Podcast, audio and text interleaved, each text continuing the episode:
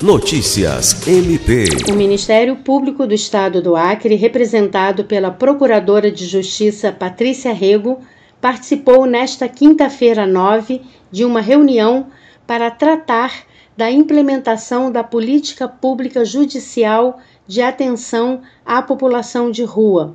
O encontro, promovido pelo Tribunal de Justiça, teve enfoque na resolução do Conselho Nacional de Justiça, que institui, no âmbito do Poder Judiciário, a Política Nacional Judicial de Atenção a Pessoas em Situação de Rua.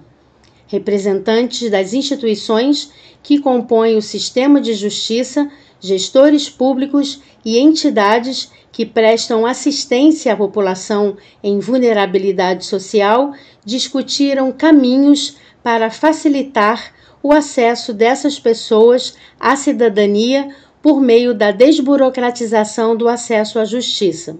Lucimar Gomes, para a Agência de Notícias do Ministério Público do Estado do Acre.